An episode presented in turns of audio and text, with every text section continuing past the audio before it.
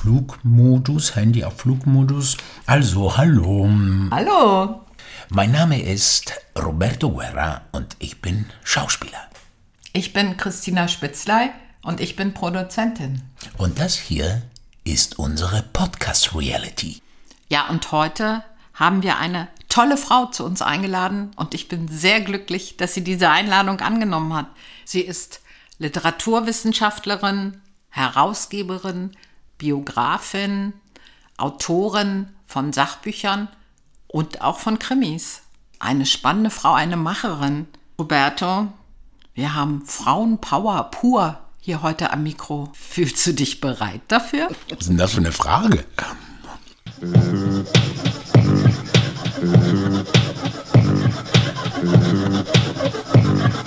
Welcome to the labyrinth of love. Ja, wir haben ja heute eine Gästin bei uns, äh, eine Frau, die aus derselben Stadt kommt wie ich, nämlich aus St. Gallen. Und wie ich erfahren habe, das Schweizer wusste ich, Power hier heute. Schwarze Power, äh, schwa- schwarz, schwarze Power, schwarze Petra, genau. Das ist das, das Buch, äh, was sie geschrieben hat und was ich gelesen habe. Aber sie hat auch Power, ja, genau. Und wir kennen uns ja, das habe ich aber von dir erfahren, Isabel.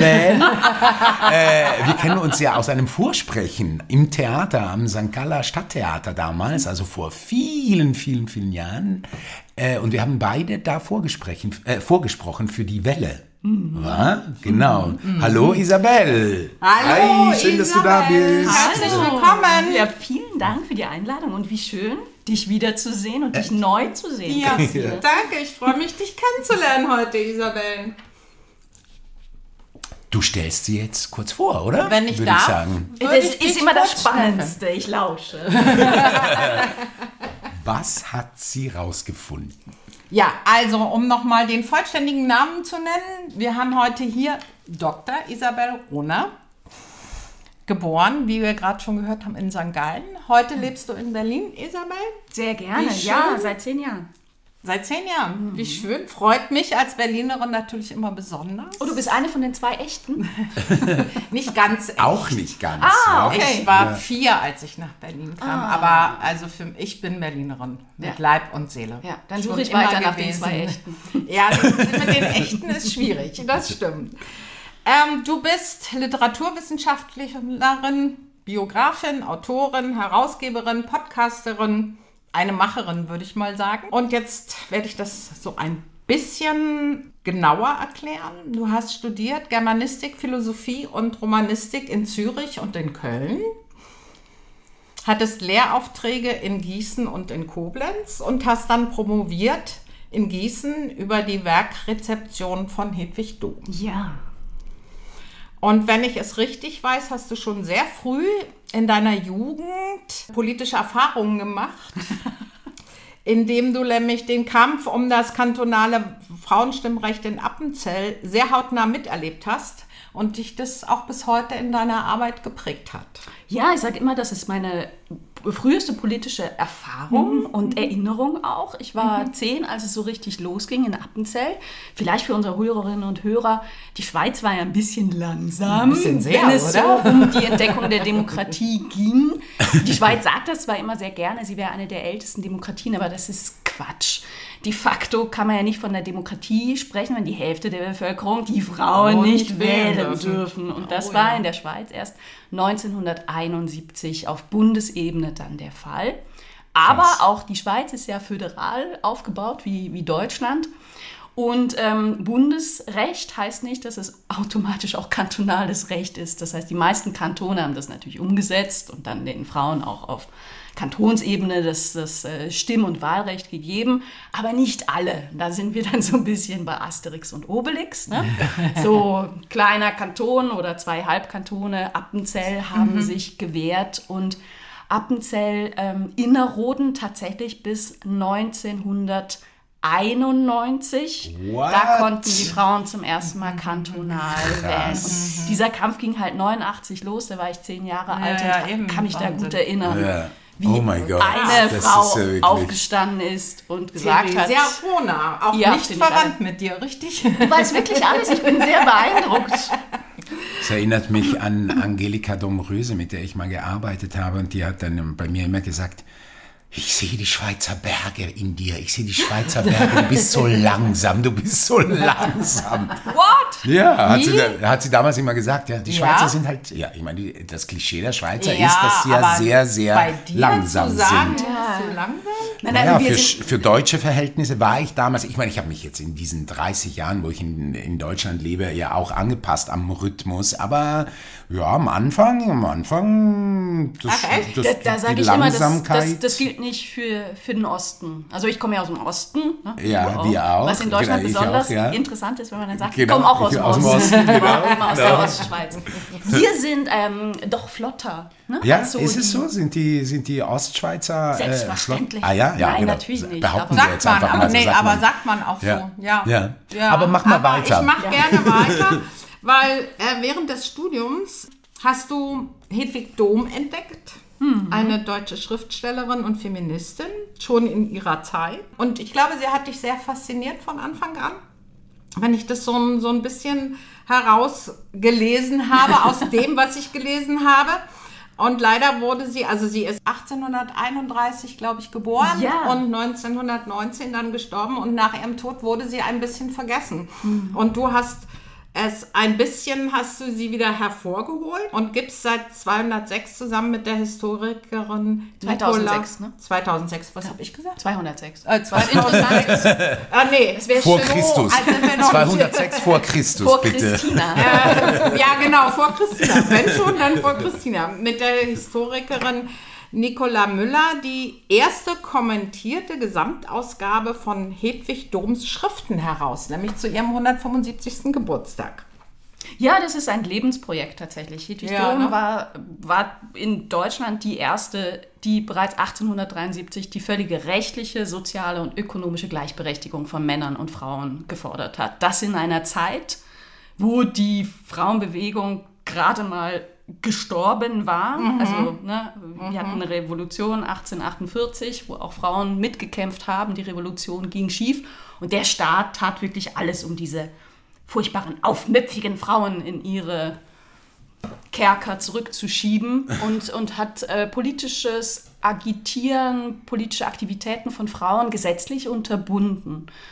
Und dadurch sind viele Feministinnen dann, haben Deutschland verlassen. Also damals noch eine Staatenbund. Ähm, und, es- und da war wirklich über Jahrzehnte einfach nichts. Also die, die damaligen Frauenvereine, die sich dann langsam wieder bildeten, die hatten so den Fokus, Bildung für Frauen zu verbessern oder zu fordern, dass einige wenige Berufe für Frauen geöffnet werden sollten, damit sie schlicht nicht verhungern mussten, wenn sie keinen Darf ich Versorger kurz haben. fragen, gab es denn ein, ein Land, wo das besser war? Also weil Sie sagen, Sie haben Deutschland, also weil du gesagt hast, Sie haben Deutschland verlassen, gab es denn ein Land, wo Sie ihr also aktiver Viele, sein viele konnten? Revolutionäre in der 1848er Revolution sind tatsächlich nach Amerika gegangen Ah ja. und haben dort äh, die Demokratie mit aufgebaut. Okay. Und da gab es ähm, mehrere Bundesstaaten, die dann schon im 19. Jahrhundert das Frauenstimm- und Wahlrecht hatten. Okay, Ja. okay. Ja.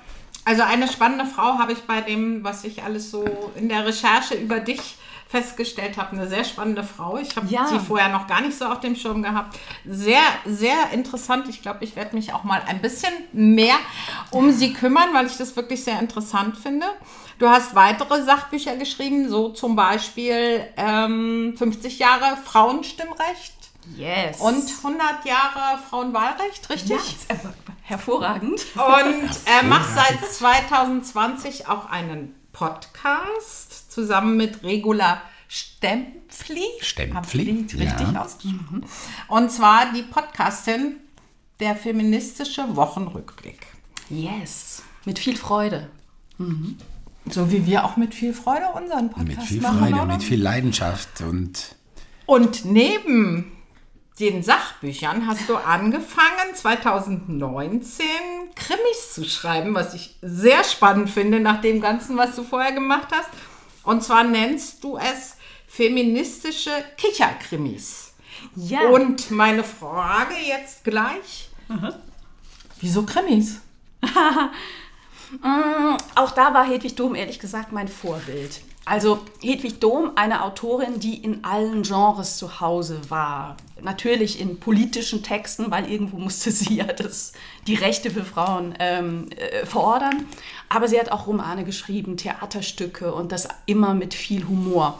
Das hat mich schon geprägt. Und ähm, dann kommt noch dazu, ich habe mit Krimis angefangen, als ich sehr wissenschaftlich gearbeitet habe und irgendwann so das Gefühl hatte, ich habe jetzt einen Knoten im Hirn. Entweder ich mache Sport oder, ich ich schreibe schreibe. ein anderes Genre. Ah, das ist interessant. Und ich habe ja. mich dann gegen den Sport und für das andere Genre entschieden. Ja, und, und äh, so tatsächlich Krimis. Geschrieben habe ich immer schon. Ich habe immer schon ähm, Geschichten mir ausgedacht und hatte da, also das war immer schon mein Hobby. Aber dass daraus eine, eine Krimireihe wird, die, wofür sich ein Verlag entscheidet und sich inzwischen eine, eine kleine ähm, ja, Leserinnen, Leser-Community gefunden hat, um die, die Abenteuer meiner äh, misanthropischen Protagonistin. Ähm, damit habe ich gar nicht gerechnet und es ist ein Riesengeschenk. Ich habe ja, ich hab ja das Glück gehabt, ähm, äh, die Schwarze Petra zu lesen. Und da ist, da gibt's, da gibt's ähm, zum Beispiel eine Szene, da kommt die Autorin, also die Protagonistin dieser Krimireihe auch, die heißt ja Lynn Regel. Regel? Regel, Ja. genau, mein Schweizerdeutsch ist inzwischen auch äh, sehr fragwürdig geworden. Lynn Regel. Und äh, die kommt Als in, Deutsch würde man sagen, den Kegel, oder? Ja, Ja, das ist genau. auch okay. Also sie wohnt Genau. ja auch schon lange in Deutschland und alle nennen sie auch Kegel, nur so Aber ihr eigentlich ist es, genau, es ist es gibt Regel. sich die Mühe. So, Regel und sagen. Regel. Regel, Lynn Regel. Und die kommt an die Festung in, nach Wien. Ein Theater? Ähm, ein Theater. Was mit dem Burgtheater was natürlich mit dem nichts Burgtheater zu tun nichts zu tun hat. Das wird im, im Buch als Festung beschrieben, was ja das Burgtheater auch ist. Und äh, sie kommt dann ähm, an, an dahin und sieht an dem Abend, wenn als ihr Theaterstück da uraufgeführt werden sollte, sieht sie dann auf einem Banner, äh, der die Aufführung ankündigen soll, ihren Namen falsch geschrieben. Und zwar ist es dann so, dass aus Lin Regel wurde Lino Kegel. Also aus einer Schweizer Frau oder mit Ja. Schweizer Wurzeln einer Frau wurde dann eben ein rumänisch-deutscher Mann draus gemacht. Und jetzt wollte ich dich eben fragen, also was ich äh, unglaublich fand, also ein, eine Katastrophe sondergleichen. So sind es, sind es eigentlich, sind es eben genau solche ähm, Erlebnisse, die dich, ähm, die dich zu einer überzeugten Feministin machen? Sind es genau solche Dinge? Ähm, äh, ja und nein, ich finde die Frage hochspannend und ich müsste jetzt wirklich richtig darüber nachdenken. Also natürlich, wir leben, wir leben in einer patriarchalen Gesellschaft. Wir leben in einer Gesellschaft, die auf Frauen anders guckt wie auf Männer. Und wir leben schon auch in einer Gesellschaft, wo ähm, Texte, Stücke in diesem Fall oder eben auch Bücher stärker verkauft werden, schneller einen Verlag bekommen, aber auch stärker rezipiert werden von der Presse, wenn da eben kein weiblicher Autorinnennamen draufsteht. Das hat die, die Uni Rostock, ähm, das dortige Medieninstitut, in einer sehr aufwendigen Studie auch erforscht. Das hat die Uni Zürich sich angeguckt, ne, wie wird mit Frauen umgegangen, medial. Also da sieht man ein Ungleichgewicht. Und so ist es auch äh, bei diesem fiktiven darf ich- Fall in, in der Schwarzen Petra. Ja, das ist so krass. Aber darf ich dich fragen, zum Beispiel, weil das habe ich wahrscheinlich aus meiner männlichen Perspektive äh, nicht begriffen, warum. Also warum sollte es denn so sein? Also weiß, keine Ahnung. Also wenn man jetzt sagt, wenn man jetzt sagt, äh, äh, eine Frau bekommt keinen äh, äh, Job als äh, Hauptmanagerin der BMW oder so von, von BMW, dann, dann kann ich mir vorstellen, dass da dann so, so Mechanismen kommen, so ja, eine Frau kann ja nicht 5000 äh, Mitarbeiter leiten oder so, sie hat die Kraft nicht, sie hat, sie hat die, was auch immer, ja, schlimm genug. Aber jetzt gerade beim Schreiben, als Autorin, ja, so, eine Autorin, also also das Schreiben, ist das denn, also warum ist es denn dort, selbst dort so, dass man, äh, oder dass die, die Gesellschaft oder wer auch immer, die Verlage oder so, äh, dem Mann mehr, mehr zutrauen als einer Frau? Ja, das hat natürlich mit Geschichte zu tun. Ne? Also eine Gesellschaft ist ja nicht, äh, wir, wir, wachen, wir wachen am Morgen auf und alles ist neu und wir sind nicht gewachsen aus etwas, was, was vor uns war. Also selbstverständlich war es lange so, dass, dass Frauen ausgeschlossen waren ähm, aus der Kulturproduktion. Ne? Und ähm, inzwischen gibt es fast mehr Autorinnen als Autoren. Und von daher ist deine Frage herausragend. Du, du, du, du, du Ich gehst geh hier wirklich in die Wunde rein. Gut. Ne? Freut Also, ich hatte ähm, und es, es, es ist darum so wichtig, einfach zu gucken, wie empfinden wir etwas, wie empfinden wir es auch als ungerecht. Also es ist objektiv ja auch ungerecht. Total, ja. Und, ähm, aber dann halt zu gucken, wie sehen denn die Zahlen aus? Mhm. Und das ist wirklich, also ich habe äh, die, diese Arbeit ähm, der, der Uni Rostock damals, die ist jetzt drei Jahre alt, wirklich mit viel Entsetzen auch gelesen. Ne? Die sagt, wer, also wir gucken jetzt mal drauf, wer bespricht Bücher in Feuilleton, in Zeitungen, Zeitschriften und stellt fest, okay, es sind zu zwei Drittel Männer.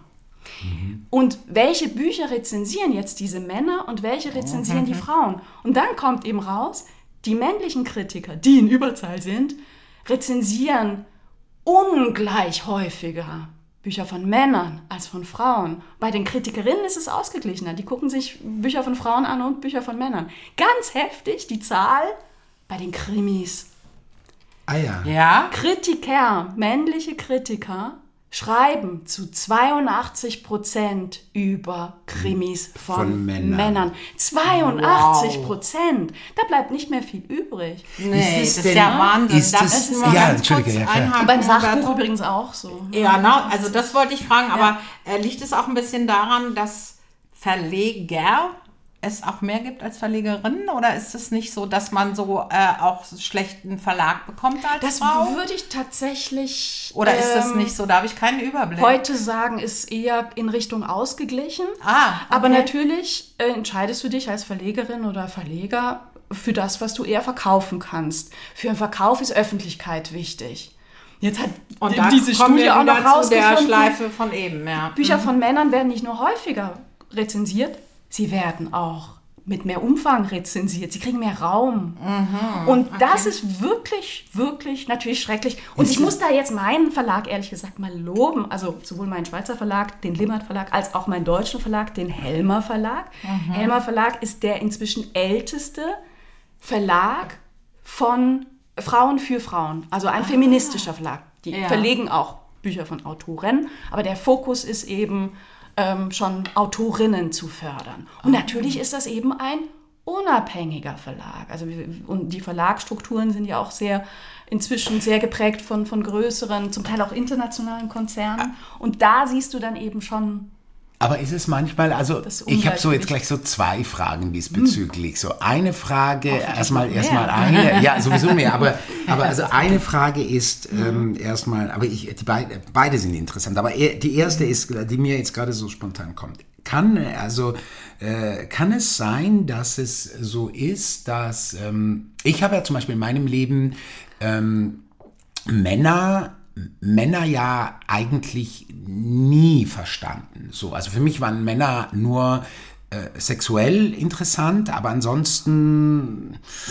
fand ich sie eher langweilig so, ja? Also weil ich die Welt, in der sie sich bewegten, nicht wirklich verstanden habe. So, also es war eher so, dass also normale Gespräche, wenn es nicht um Sex ging, habe ich eher gedacht so kann das bitte beendet werden? So.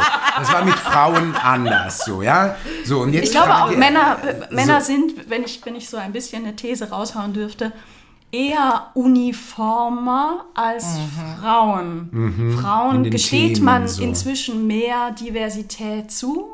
Ja. Frauen haben natürlich auch sehr für ihre Diversität gekämpft. Also man denkt nur an Regelungen, Ja, ja. die uns verboten haben, Hosen zu tragen und Fahrrad zu fahren. Mhm, ne? Also da gibt es einfach eine, eine stärkere Bewegung hin zu Unterschiedlichkeit. und deswegen Männer wollte ich- entdecken das gerade, glaube ich. Ja, total. Das, Glaub finde, ich. das, das sehe ich Und eben das auch ich so. gut. Genau, genau. Weil ich rede auch, drauf. ich rede auch ein bisschen von meiner Vergangenheit, weil ich merke, ich, ich bin auch gerade dabei, Männer auch ganz neu zu entdecken und, und finde schon, dass da auch ganz Auch faszinierende. Also, na, sexuell habe ich sie ja ziemlich gut entdeckt, so deswegen bin ich jetzt in, in einem Alter, wo ich, wo ich glaube, genug Erfahrung diesbezüglich habe. Ich möchte sie jetzt vorwiegend ähm, als Du möchtest jetzt auch mit ihnen reden. Genau, ich möchte mit ihnen auch reden können. Das andere habe ich zu Genüge gelebt. Ähm, also nicht, dass ich das nicht will, aber ich bin ja jetzt in einer Beziehung. Aber das ist mal so was anderes. Was mich ich, Kopf ich, ja, genau. Was ich nur sagen, weil ich wollte dann nochmal zurückkommen an, an diese Rezeptionen und so. Kann es denn sein, äh, dass die es wirklich auch einfach nicht verstehen? Also das heißt, dass, dass, dass wenn sie sowas äh, lesen, also von Autorinnen lesen, es für sie so ist, dass sie denken so, hm, das ist eine Welt, die mich nicht, die ich nicht verstehe, die mich nicht interessiert. Also, ich muss jetzt natürlich sagen, sonst kriege ich nämlich nachher wieder ganz viele böse Briefe und Mails. Männer sind genauso vernunftbegabt wie Frauen. und es gibt ganz großartige Männer genauso wie es ganz großartige Frauen gibt. Ja. Absolut. Ähm, also wenn ich jetzt ein bisschen pointiere, möge man mir das nachsehen. Ähm, ich glaube, die meisten Männer interessieren sich kaum für Frauen und interessieren sich oder lesen kaum Bücher von Frauen. Und wenn ihr jetzt aufschreit, liebe Hörer, dann Innen. frage ich euch, nein, Nee, nein, nein, nur- die nee, Hörer. nur die Männer. Ah, ja, nur die Männer. Genau, sorry, sorry, die Entschuldige. Entschuldige. Dann möchte mein ich, Gender. dass ihr, dass ihr zu eurem Nachttischchen geht und guckt, wie viele Bücher von Frauen da drauf liegen. Ich habe nur und auch, Frauenbücher und auch mir, aber- zählt, wie viele Bücher von Frauen ihr im letzten Jahr gekauft, gelesen, verschenkt habt. Leserinnen, auch dazu gibt es Zahlen und Erhebungen, das erspare ich euch jetzt, sind da tatsächlich ausgeglichener. Also wir Frauen haben natürlich von vornherein gelernt, Bücher von Männern zu lesen, weil in der Schule liest ja nur Bücher von Männern. Ja. Also das heißt, der Mann als schreibender, denkender, der ist uns sehr nah gebracht. Ne? Ja, klar. Ähm, Ja, ja, aber das, stimmt, das, ja. das gilt eben nicht für, für Jungs. Ja. Dadurch, dass es in der Schule kaum, kaum Autorinnen gibt, gibt es da auch eine Hemmschwelle. Dadurch, dass Experten bewusst männlich, ne? stärker auftreten als Expertinnen, gibt es da eben in der Wahrnehmung von, von Jungs, jungen Männern, Männern ähm, ein, ein viel, viel stärkeres Ungleichgewicht und ich glaube, das wird kaum reflektiert. Ich glaube aber, dass Männer, das kriege ich von meinen Lesern dann jeweils auch mit, ne, die meine Bücher lesen und, und totalen Spaß haben. Ähm, also Männer können Frauenbücher lesen und auch verstehen und auch Spaß haben. Da Also das heißt, es gibt dran. Leser von deinen Ja, ja, Krimis. ja. Ja, das Ja. ist- war so meine Ja. nächste Auch Frage. die Podcastin hat viele Hörer. Ja. Ja, schön. Ja. Ja. Also es tut sich Oder, was. oder es sind immer die Männer, die sich eher melden, ne? per Mails oder in sozialen Medien. Das, vielleicht sind da die Frauen zurückhaltender. Ja. Meinst du? Nein, sind, Okay, das beruhigt mich jetzt gerade. Ja. nein, das war ironisch. Ja. Ich habe ja, ähm, ich meine, wir haben jetzt fast die erste Folge fast ähm, beendet, oder? Wo- Wobei man über dieses Thema so viel, wir müssen eigentlich dich mal zu äh, nochmal einladen und irgendwie, aber wir machen jetzt trotzdem weiter äh, in der nächsten Folge, oder? Ja, Mit Isabel. Ja, und reden dann ein bisschen mehr auch über deine Autorenschaft. Ja. Oder? Ja, Autorinnenschaft. Autorinnenschaft. Dankeschön. Siehst du? Siehst du? Ich mache immer noch Immer Fehler. noch Fehler. Ja. Ja, das Nein, machen wir. Ja. Genau, oder? Ja, Dann ja. reden wir nochmal in der nächsten Folge mit Isabel Rona.